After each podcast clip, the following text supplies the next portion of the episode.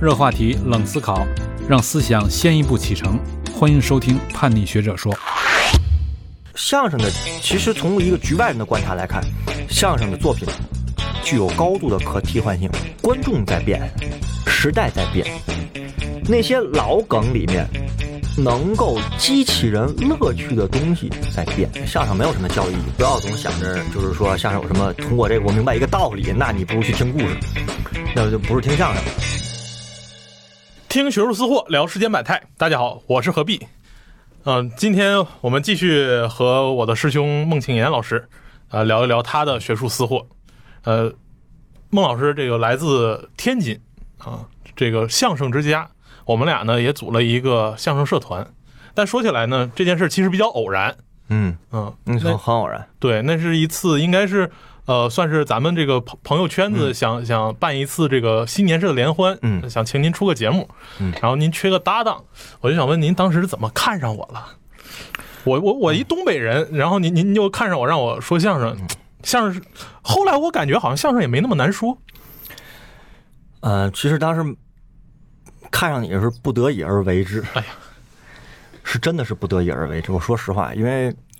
我没说过相声，我从来没说过。嗯呃，就是我也不知道为什么地图炮开成这样，然后大家都在说春新年联欢，朋友之间演个节目什么的，就说天津人是不是能说相声？我忘了是谁说这一句，反正就是就直接 Q 我名字，说天津人是不是能够说相声？我心想，为什么天津人一定能说相声呢？但是我想，哎，要不我试试？因为我觉得我日常生活里比较喜欢跟人就是开玩笑，喜欢逗啊什么的，喜欢聊天。然后呢，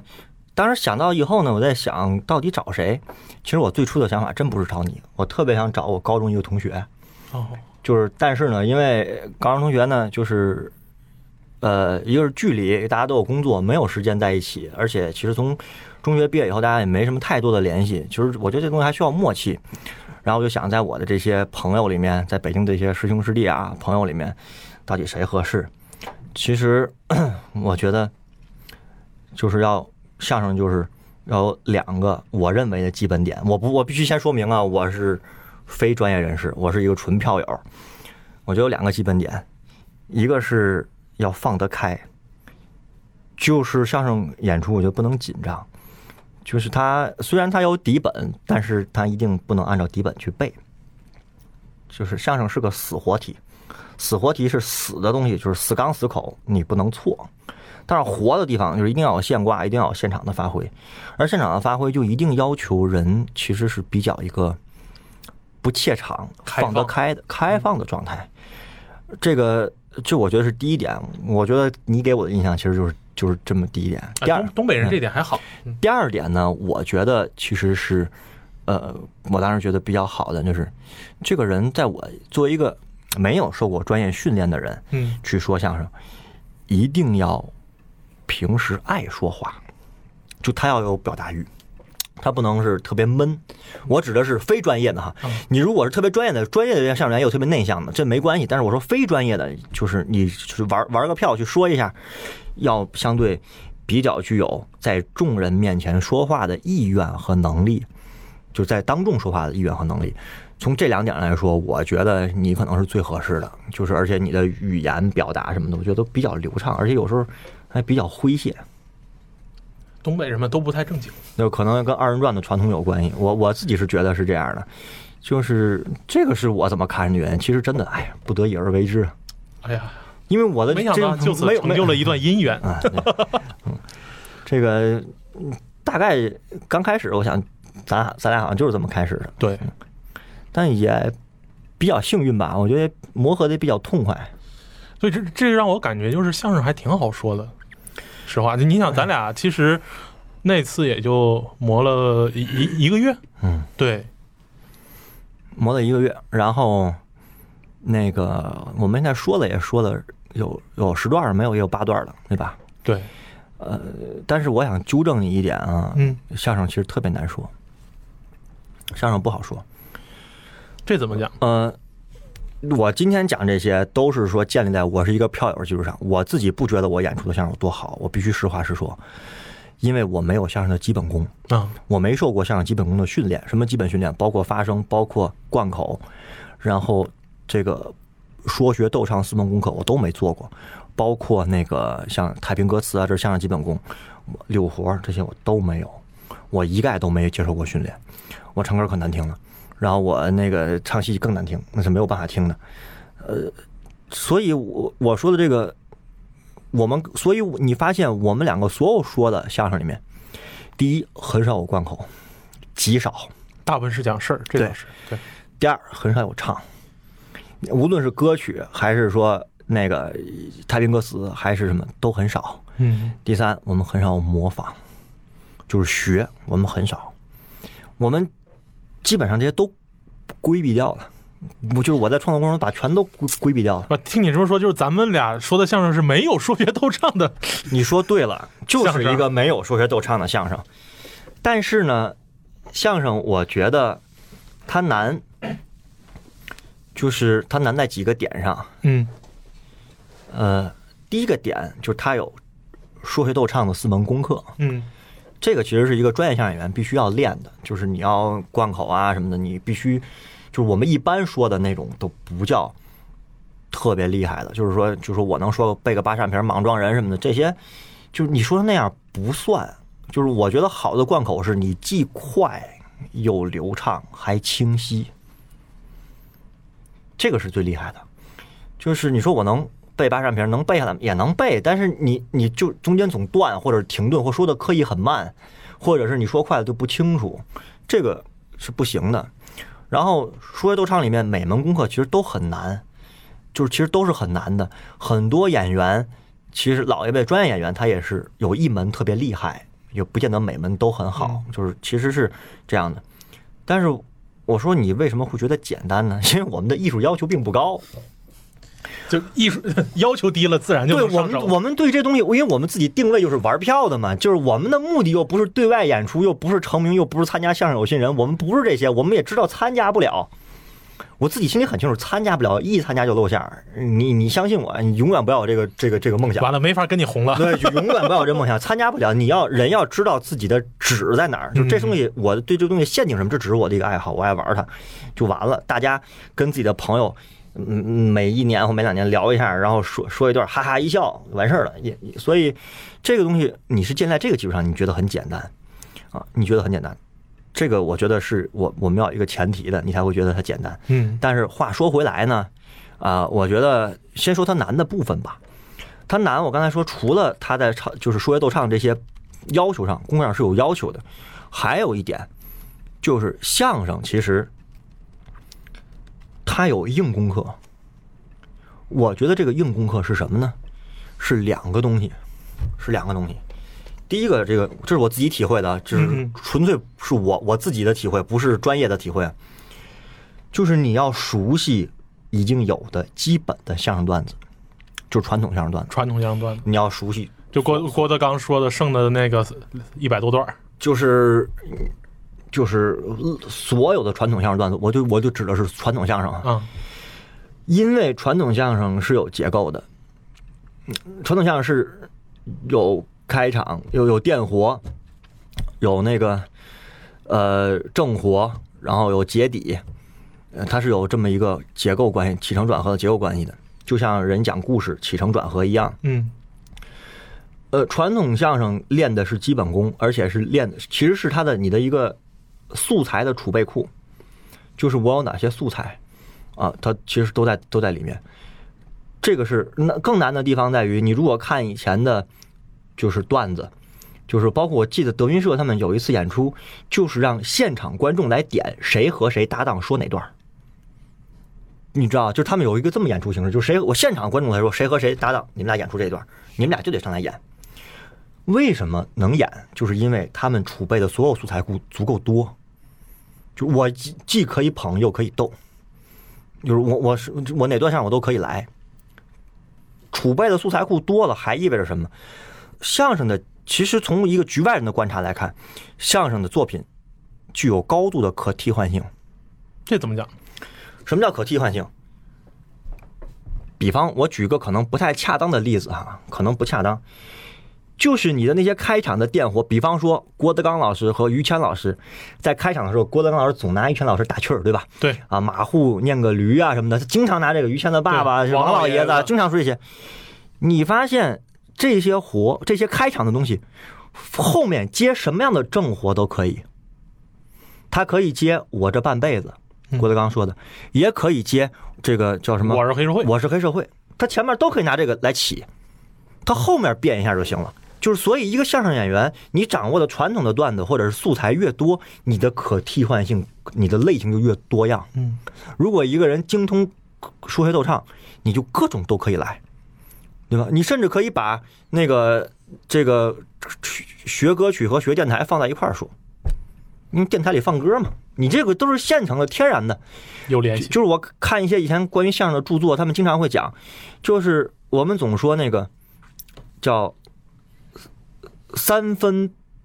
逗，七分跑七分捧，很多人不理解，说这捧哏有啥了不起？捧哏站台里面也没啥话，嗯啊，这是别挨骂了，对吧？经常有论捧逗不就这么个段子吗？但我告诉你，我我我的体会是，为什么捧哏？为什么捧哏非常重要？因为捧哏往往决定了这个相声的走向。因为相声里面虽然我说的那些结构可替换，就是你前面这开头互相损，比如咱俩互相损，我以前不也总跟你互开场不就互相损吗？那些关键是你比如说我确定了今天这场相声我要说歪批三国，你前面再怎么损都没关系，关键在于捧捧哏的要把这个火引到歪批三国上来。你如果关键的话不说出来，这哏始终没就进不了那个正火里面。所以这个就是相声里的死刚死口，就是你不能动的，不能错，就是一定要一定不能错。就是我哪怕前面自由发挥到什么程度了，你也不能错。我觉得这个是特别，就是对，而且特别大的要求。而且我看以前那些相声，就是专门写相声的一些，就是叫民俗学或者民间文学的一些研究，嗯嗯，都有讲到，其实以前在天桥撂地演出的时候，他纯粹靠就是周老百姓看不看嘛，给不给你钱嘛。现场就有反对。他经常是开场，其实没太确定这段相声要说什么，经常是靠两个人前面的那个开场那个电活，不断的抛一些伦理哏或者是包袱来判断今天的这些观众喜欢听什么类型的。如果喜欢听柳河，可能会唱去唱；如果今天可能他们更喜欢听一些那个文哏或者什么，可能会讲三国啊、讲文学啊、讲四大外批四大名著，会可能会讲这些。而这个东西的拿捏，其实往往是由捧哏来决定的。就所以，其实对捧哏要求非常高。而且这么说吧，我的体会，逗哏可以错，捧哏不能错。就是我我逗哏，我站在外面，我可以把话说冒了，我说了好多本里面没有的话，他可以圆回来。我我自己圆回来就行。但逗哏一旦错了，关键的地方错了，你这活进入报的题目是 YP 三国，你可能进不去了，你知道吧？就是我的体会是这个东西，就是我觉得这个是就是相声难的地方，就是这是相声难的地方。呃，相声简单的地方也在这儿，我觉得它恰恰简单的地方在在这儿。你作为一个相声爱好者，你没有任何实际演出的经验，没有任何科班演出的经验。有有一天有一个人问我说：“你有相声有啥？你受过训练吗？你师傅是谁？”我说：“我没师傅。”我说：“我这也我我真不是吃这碗饭的，我也不不我就是纯粹一个爱好者，纯粹给朋友演，我也不把视频发出来，就是我觉得那是我自己的爱好而已。”我说：“我跟他们说我的，我说一开始我逗他们，我说我有个师傅，姓海，叫海听。他说啥叫海听？我说就是全听啊，就是所有相声我都听过呀。我说这就海听，就是他听过以后，你知道什么感觉吗？就是说，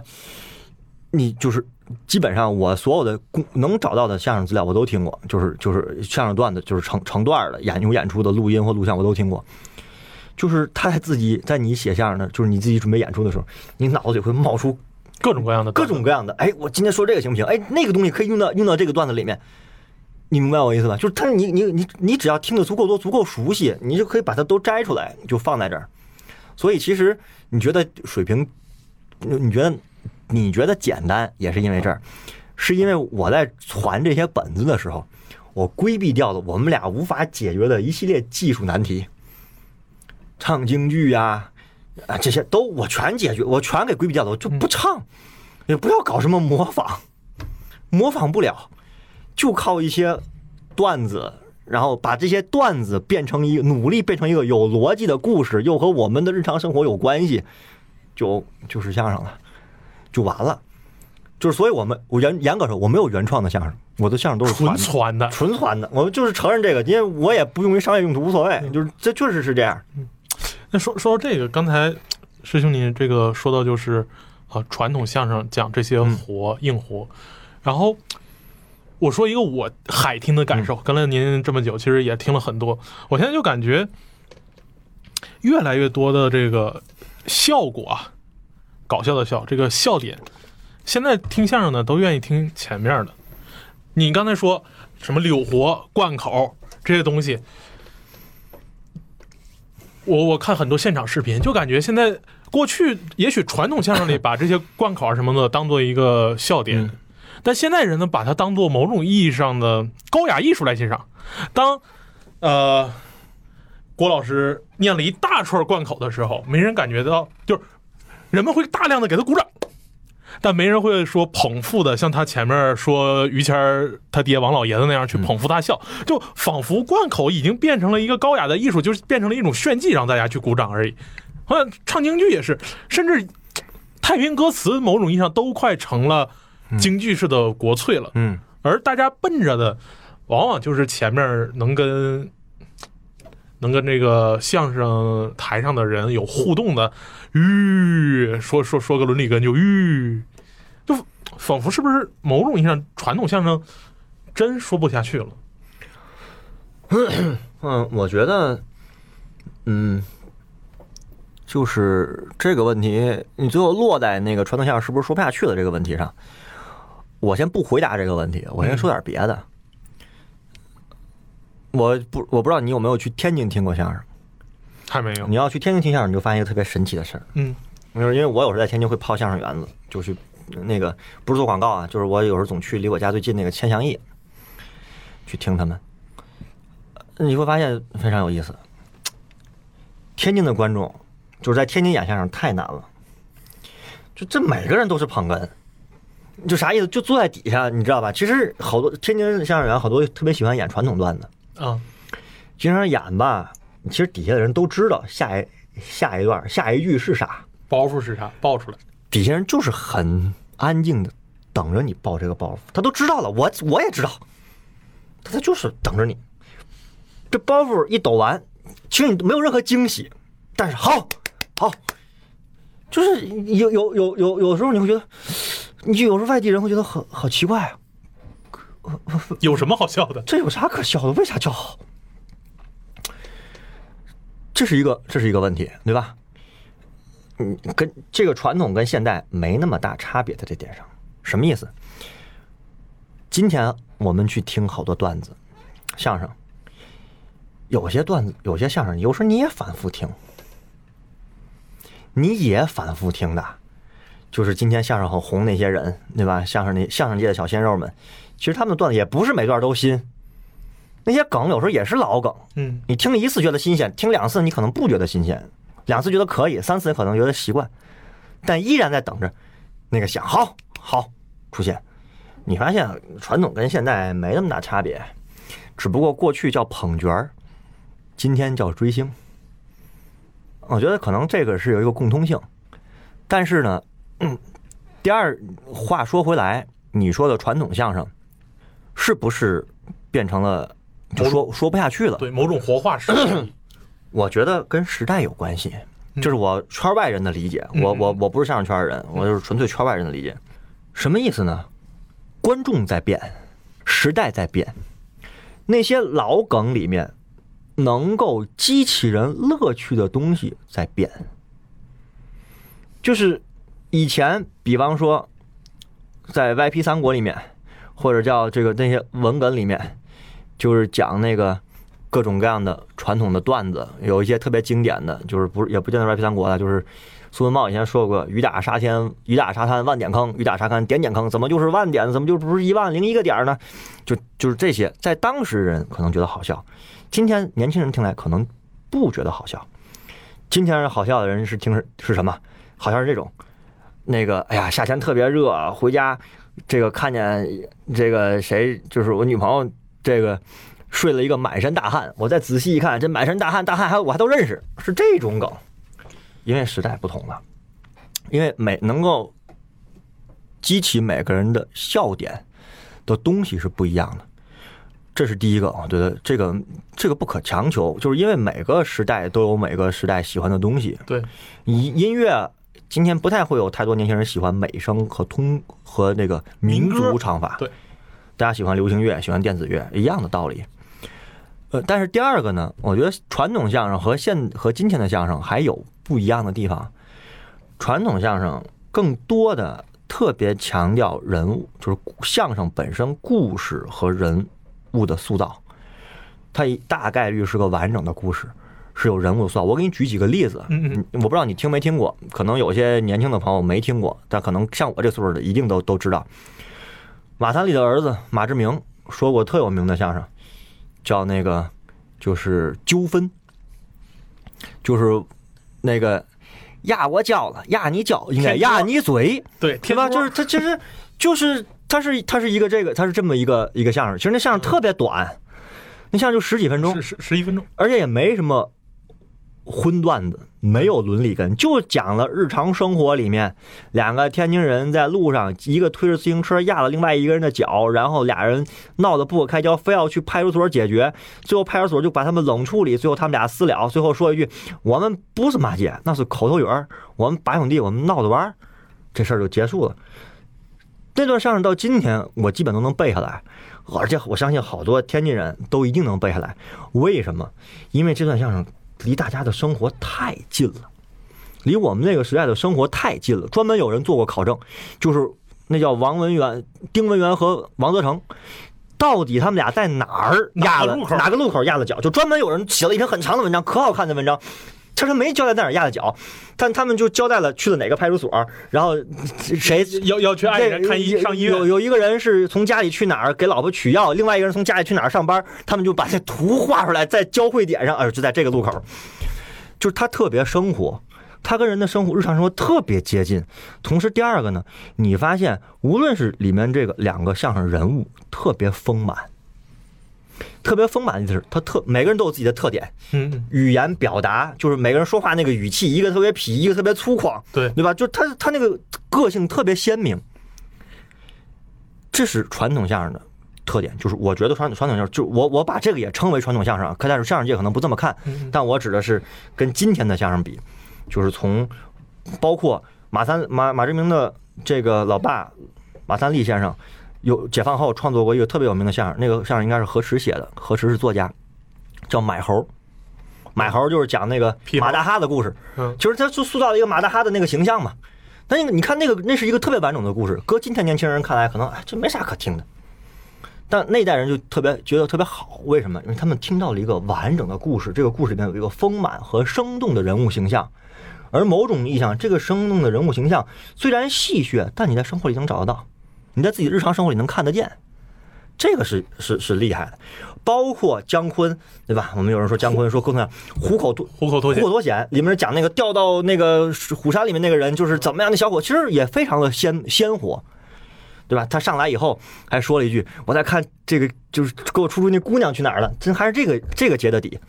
就你发现都能找到从生活里找到例子，他的人物是丰满的，是形象的，故事是完整的，故事再短是有起因、经过、发展、结局的。包括刘宝瑞的传统相声《珍珠翡翠白玉汤》，嗯，刘宝瑞的那个相声《连升三级》，包括那个侯宝林说那戏迷，就是一个今为为何今日一个我是个棒槌，为何一一日一边一个一边仨，对吧？这个全都是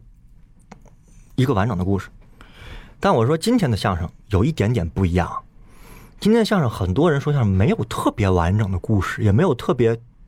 鲜明的人物形象。就我就我就不具体举例子了哈，那是我就是说，其实有很多相声其实没有这样的完整的故事，而是靠我把它称为段子的合集，就各种网络段子、网络梗堆到一块儿去，然后把它生产出来。在这样的相声，我觉得一个特点就是短平快。但足够好笑啊，对，好好笑就够了。就是我要不停的铺这个包袱，不停的铺这个包袱，不停的铺，就是这个笑声一个段子接着一个段子。有时候我听好多相声，觉得这好像是在听脱口秀大会。脱口秀大会就是他他他是一连串的梗的往往往往外扔，你知道吧？就是我我觉得这个也是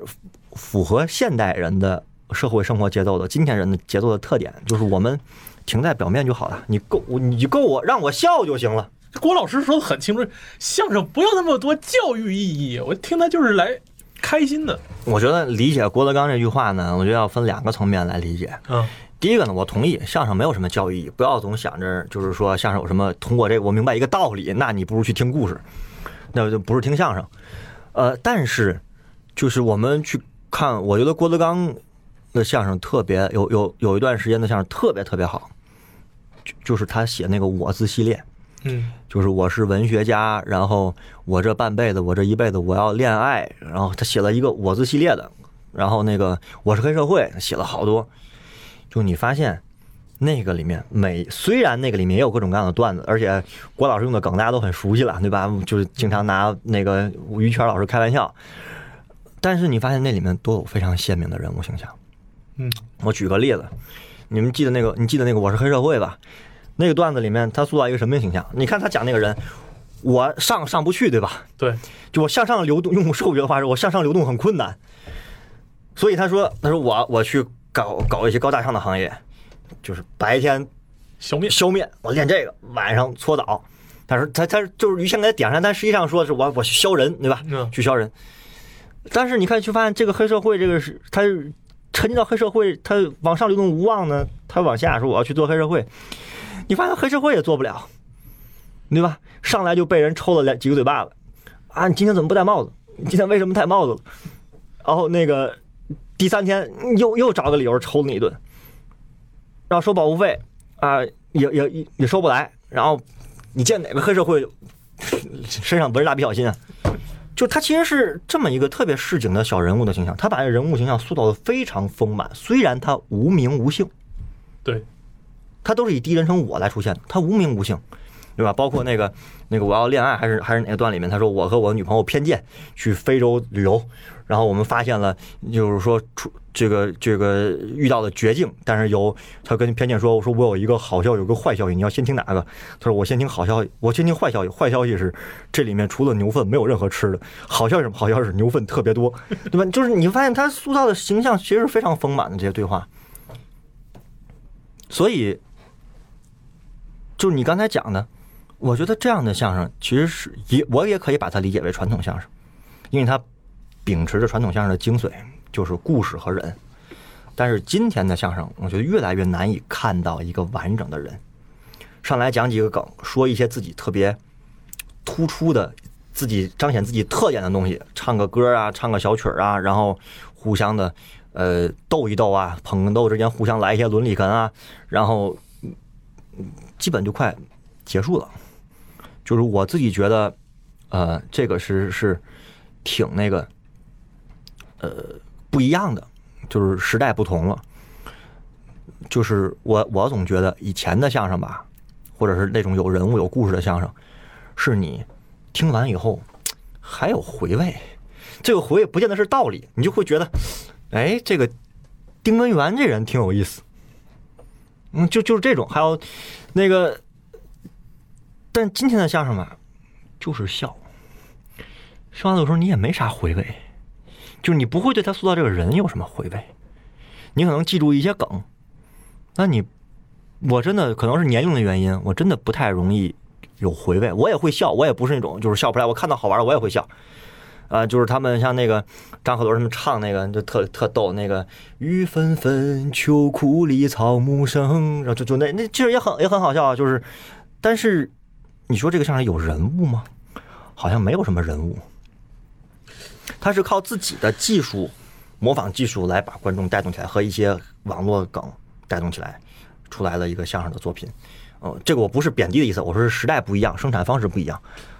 师兄，您说这个其实不由得让我想起了我们家乡的艺术，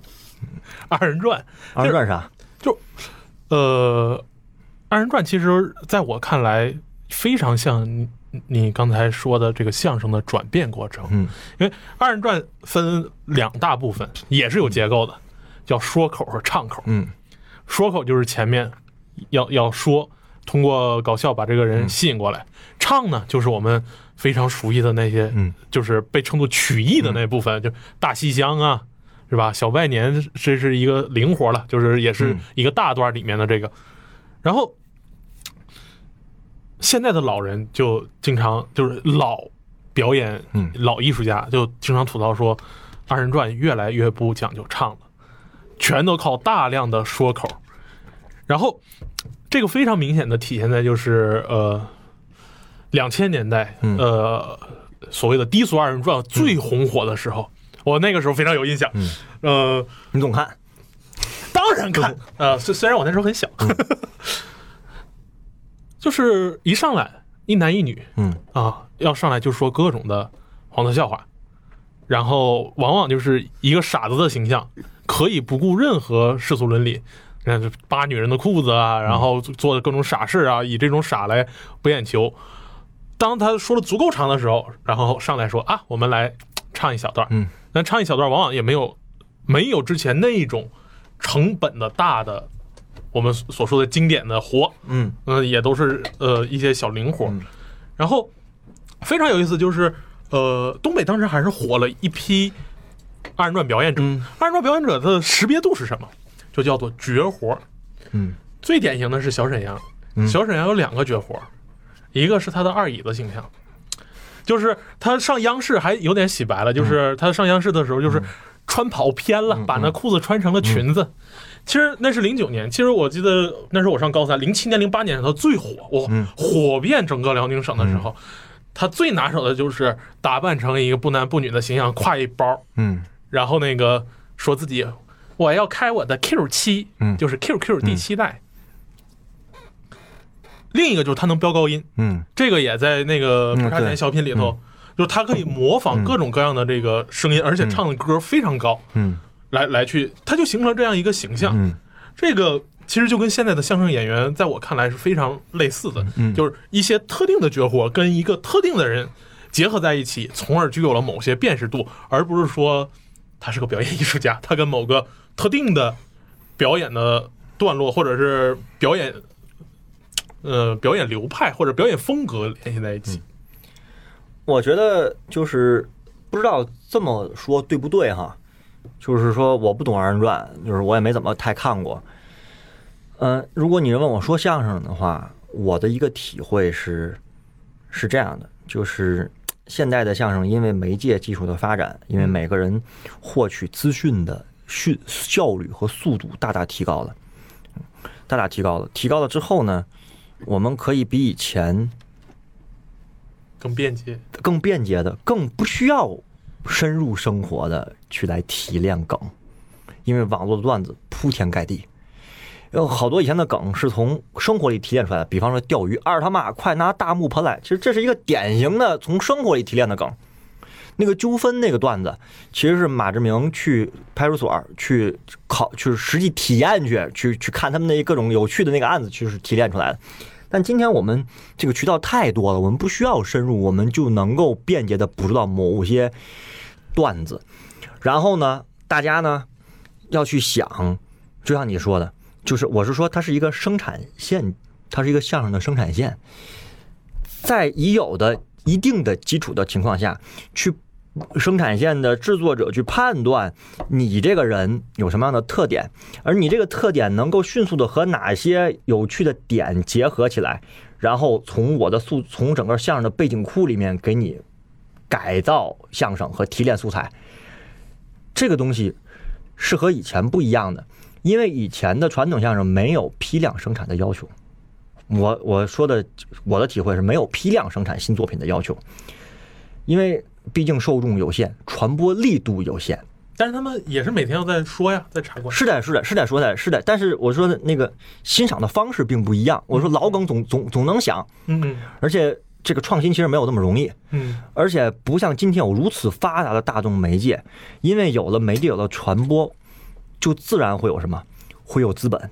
最有资本就是自然要求量产上去，这是现代社会的基本特征，就是走量，对吧？要有流量，你怎么捕捉流量？一定要捕捉符合今天社会中大多数人群和受众群体的最敏感的笑点，所以都在